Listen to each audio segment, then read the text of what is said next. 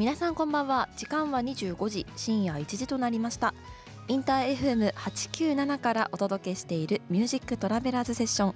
本日は第2回目の放送です。DJ は私たち英子とエリコが務めさせていただきます。よろしくお願いします。よろしくお願いします。そしてですねただいまお聴きいただいている曲は私たちの代表曲英子とエリコの代表曲でグリッターでした。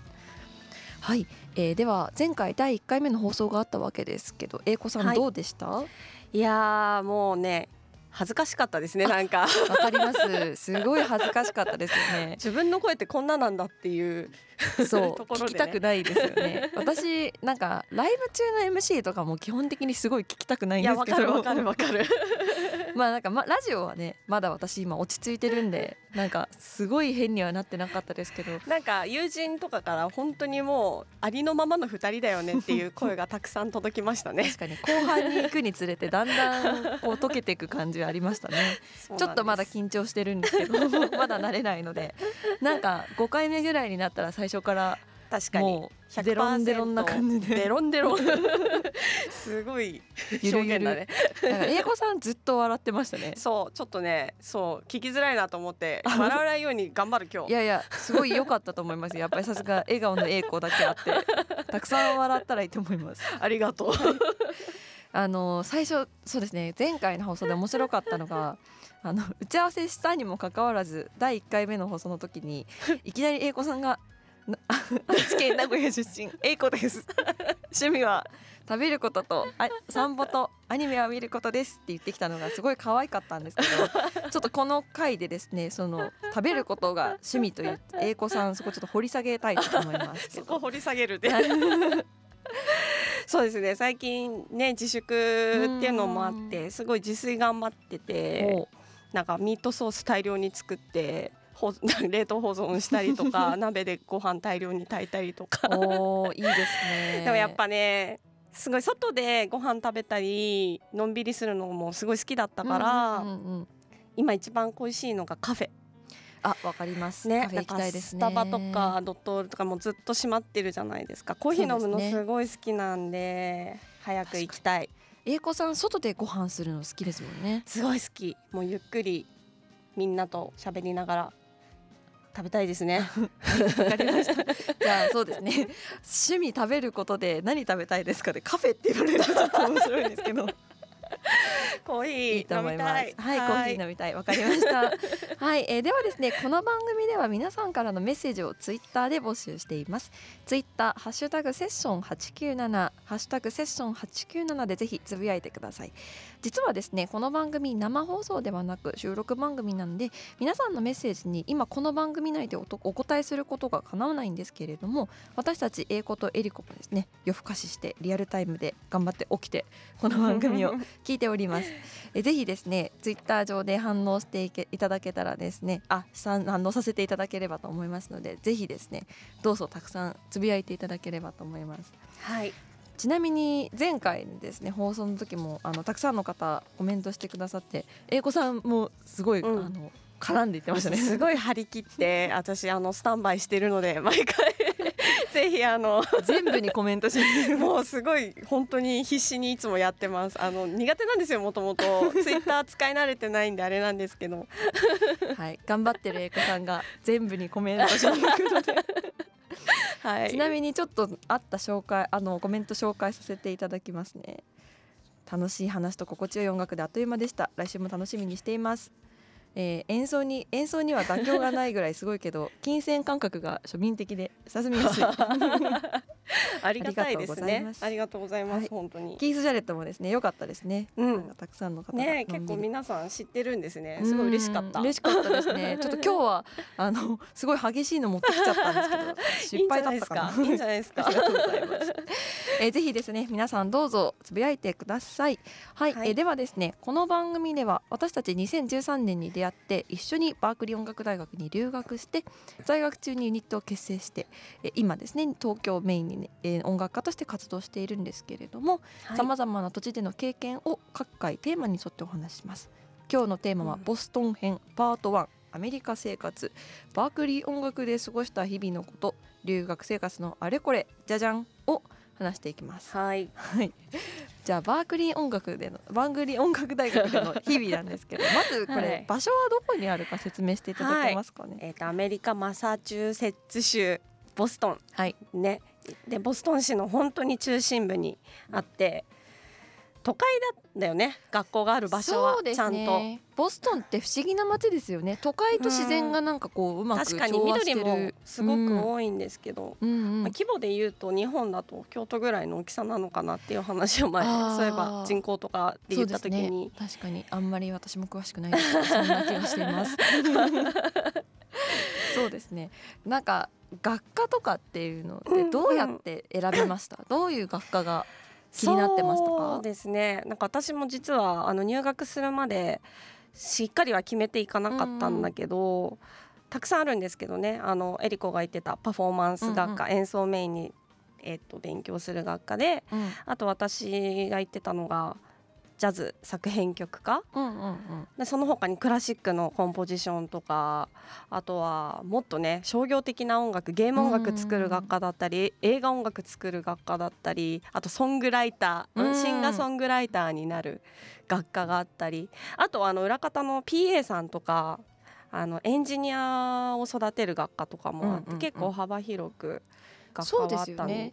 なんかこう日本でバークリーって聞くとすごいジャズを勉強するところってイメージすごい強いんですけど、意外と行ってみたらジャズ演奏する人結構少なかったですよね。そうですね、うん、っていうかなんかやっぱり最近はもう少ないみたいだね。全体的に。そうやっぱりもっとこう実用的なあそうさっき言い忘れたけど CM 音楽を作る学科とかもあったよね、はいはい、ありましたね。そういうところに勉強する生徒が一番多くなかった？多かったです、うん、多かったですね。なんかバークリーって最初にざっとなんか1セメスター2セメスターぐらいでいろんなことを幅広く勉強した上でじゃあそこから先自分で選んで専門的なところに進んでいこうっていうスタンスなので、うんうん、私たちねあの、うんうん、私とかパフォーマンスで演奏だし英子さん作曲なんですけどに進んだんですけど最初は結構いろいろ取るじゃないですか、うんうん、だから私たちもあの 結構難しいパソコンのクラスをね取らなきゃいけなかったりね、なんか入学した時にその DTM ソフトっていうその音楽制作に関わる、うんあの楽譜制作ソフトだったりプロツールとかロジックとかガレージバンドとか詳しい方はご存知かもしれないんですけどああいうのすごい私たち苦手でねそう 必修だったんだけど。あの授業だけは本当に私ちょっとダメだったわ。ダメでしたね。私もあれだけは本当に辛かった。すごい。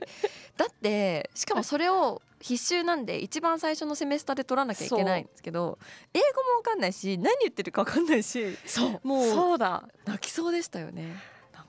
そうしかもねあのあれなんですよ。アメリカの大学なのかバークリーなのかわからないけど一応なんかテストで受かったらその授業をスキップしてもいいんですよ、単位もらえちゃうんですよ。それなんか失敗したんだよね私たち。結構頑張ったんですしてやろうって思ったけど。しかもなんか3択とかだったからねいけるかなと思ったそれで通らなかった。よっぽどだよ。いけなかった。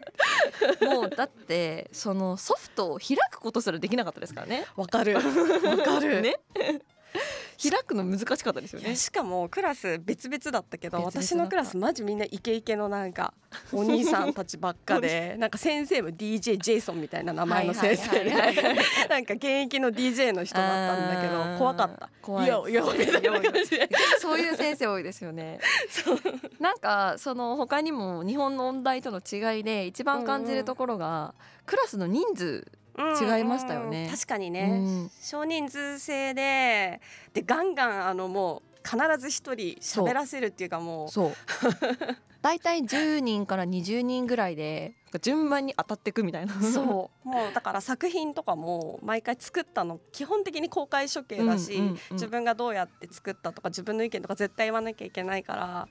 ね最初それがしんどかった。しんどかった。しかもなんかアメリカ人って多分そのね昔ちっちゃい頃からそうなんですけどガンガン言っていくじゃないですか。手を挙げて質問していくじゃないですか、もうあの感じ日本人にはなかなかないですよね。いや本当にみんなどうぞどうぞみたいな雰囲気で。誰か手なんか手挙げる人いつも一緒みたいな日本の授業って。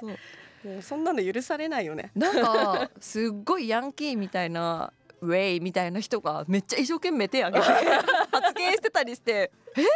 いやわかる。聞いてるじゃん授業みたいな。すごいおとなしそうな子もね。めっちゃちゃんと意見はっきり言うしなんかそれはもう文化の違いを感じたよね。いやなんかこれ日本人あるあるだと思うんですけど、うんうん。なんか質問ありますかって先生に言われてみんなの前でちょっと言うの恥ずかしいから授業終わった後こっそり先生に聞きに行くみたいなの日本だと結構あるじゃうんないですか。うんうん。それ結構アメリカだとなんか「えさっき聞いたじゃん？質問あるかないか」みたいな。めっちゃそれ私やってたわ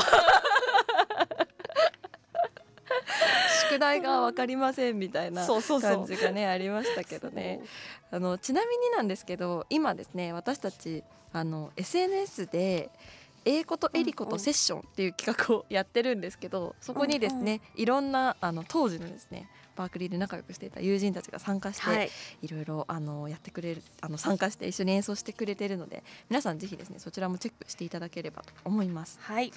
はい、えーではですねここで私からちょっと今日の曲をですね一曲お届けしていきたいと思います、はい。えー今日の曲はミシェル・ペトルチアーニというフランスの出身のですねピアニストなんですけれどもあの彼はですね生まれつき、えー、と骨形成不全症という病気で生まれてきて、なんかこう生まれた時に全身の骨が生まれ折れた状態で生まれてきたってエピソードがあるんですけど身長がですね成長期になっても1メートルぐらいにしか伸びなくて、うん。ピアノの椅子に自分でこう座らん座れずに、うんうんあの運んでもらって座らせてそれで特注のですねペダルをあの台をつけてピアノを演奏してる方なんですけど、そういうですねあのえなんていうんですかねこうただ演奏が始まると素晴らしいこうパワーと情熱にあふれて、テクニックもすごいし、うん。いつもこう聞くと圧倒されてしまうんですけどなんか本当に天才的なピアニストだと思って、私がすごい大好きなミシェル・ペトルチアーニさんです。聞きますか？ペトルチアーニは。ダルチアンにねあんまり聞かないんだけどでも私もバークリー行く前あの聞いてたソロアルバム、なんだっけ「ルッキングアップ」って曲。あとかもすごい好き、綺麗なね 曲ですよね、ではですねあのちょっと深夜の1時にちょっと上げ上げの曲なんですけど ちょっとぜひ聴いていただきたいと思います。アルバムソロライブより She Did It Again Take the A Train です。はいお送りした曲はミシェル・ペトルチアーニで She Did It Again Take the A Train でした。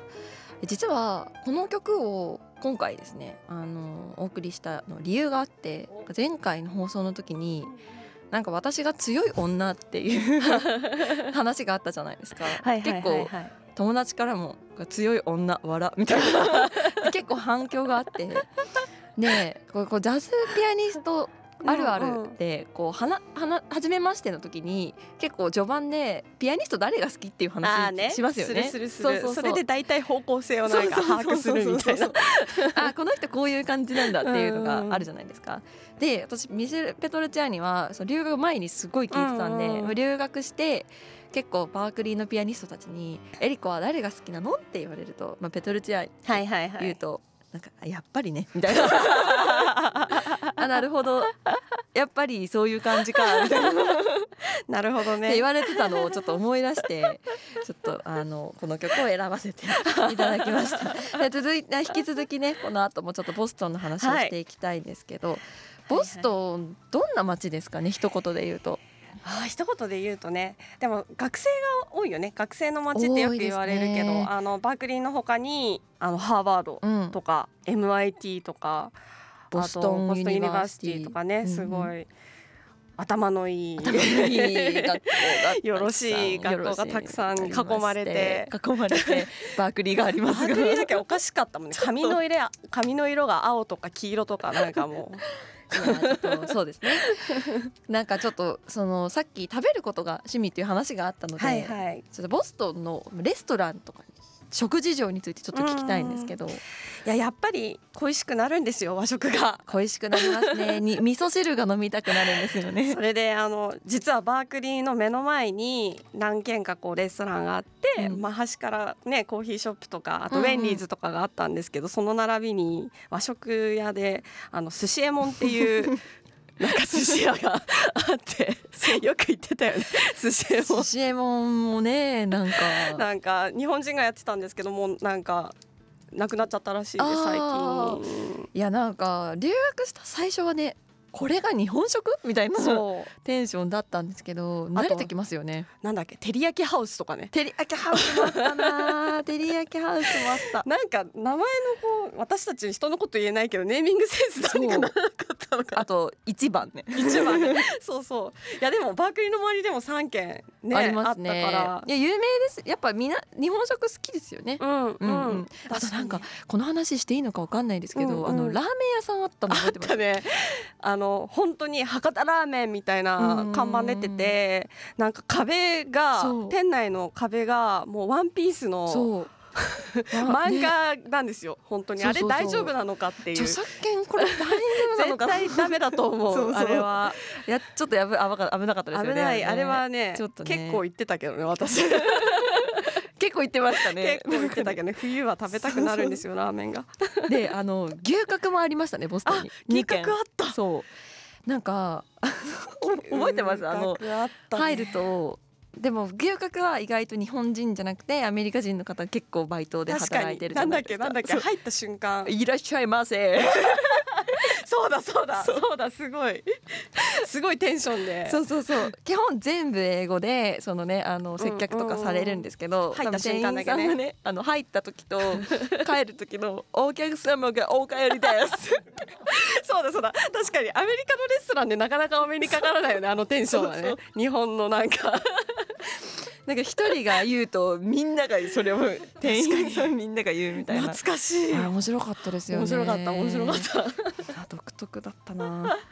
なんかよく英子さんと試験の後とかた。そうなんかこう打ち上げみたいな感じでカフェとかに行ってパンケーキ食べたりね、食べた食べた。ちょっとなんか高いレストランのランチねちょっと安いからそうそうそうそう。ご褒美って言ってね。行ったそうそうりとかしてましたね。チェック払うからちょっと高いんですよね。そう。そう。あれもいくら払っていいか最後までわからなかったないやチップの文化は難しいですよねなんか一回韓国人の友達と中華料理に行って、うんあんまりサービスが良くなかったから、なんか1ドルぐらいにしちゃったらうん。追いかけられましたもん、そうなんそんなかことあるって。そうやっぱやっぱ決まってんだなって思いますよね。こっちの心づけじゃないのってそういうそうそうそう。結局追いかけられる結局なんか足りないみたいなことそう言そう。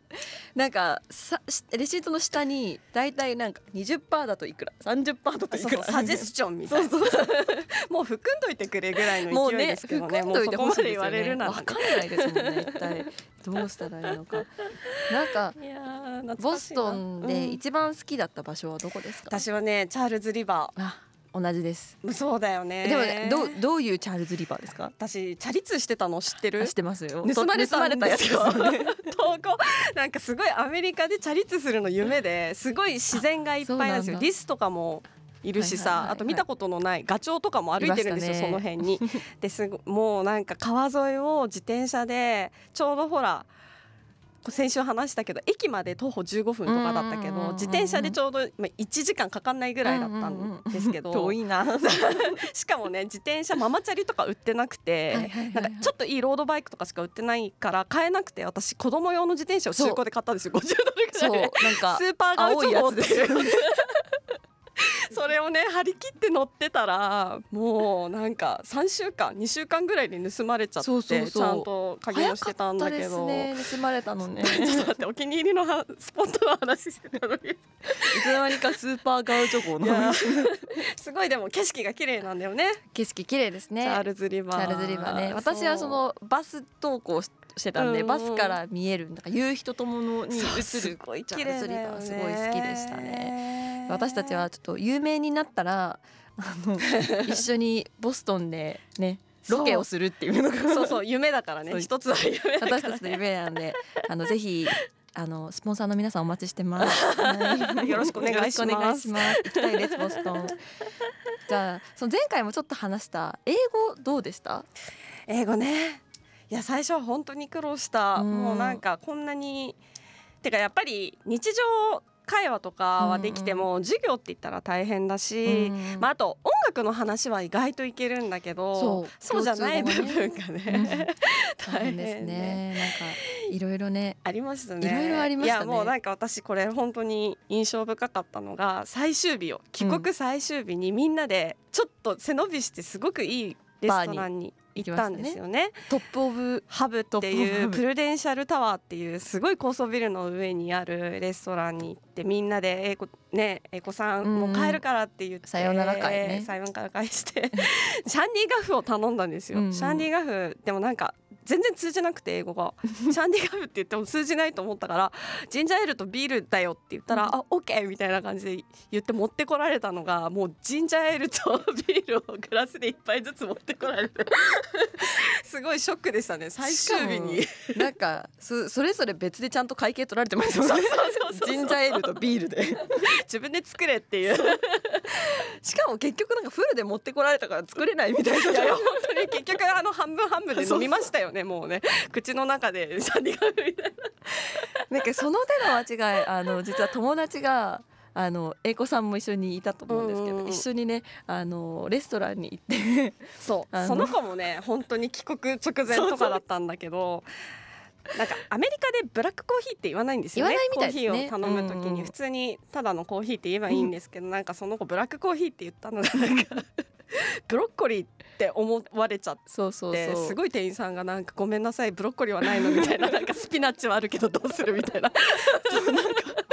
周りの子たちみんななんか なんかお茶とかウォーターとか言ってんのにブロッコリーはないわとか。ブロッコリーいきなり頼まないでしょって めっちゃ落ち込んでたけどねと。いや爆笑だったけど。ね笑うちょっとあれはねあのそうですね。いやでも私も人のこと言えないですよ。そうですよね。もう私もちょっとたくさんそういうあのそういうことしてきましたが、はい、話はちょっと尽きないんですけれども、えー、ことえりこのインターヘムミュージックトラベラーセッションそろそろお別れの時間が近づいてまいりました。本日は第2回目の放送ということでいかがでしたか？ねえもうなんか学生に戻りたくなりますね。戻こうやってりたくなりますね。ね。い。ろいろ懐かしくなりました、この番組では皆さんからのメッセージをツイッターで募集しています。番組への感想や質問があればツイッターハッシュタグセッション897ハッシュタグセッション897でぜひつぶやいてください。次回はボストン編パート2ルームシェア生活についてお話をします。はい。えーではここまで英子とえりこがお届けをしました。ありがとうございました。ありがとうございました。はい。エンディングナンバーは英子とえりこでグッドオールドデイズです。はい、えー、ボストンでの懐かしい日々や、えー、ボストンの美しい景色を思いながら書いた曲です。聞いてください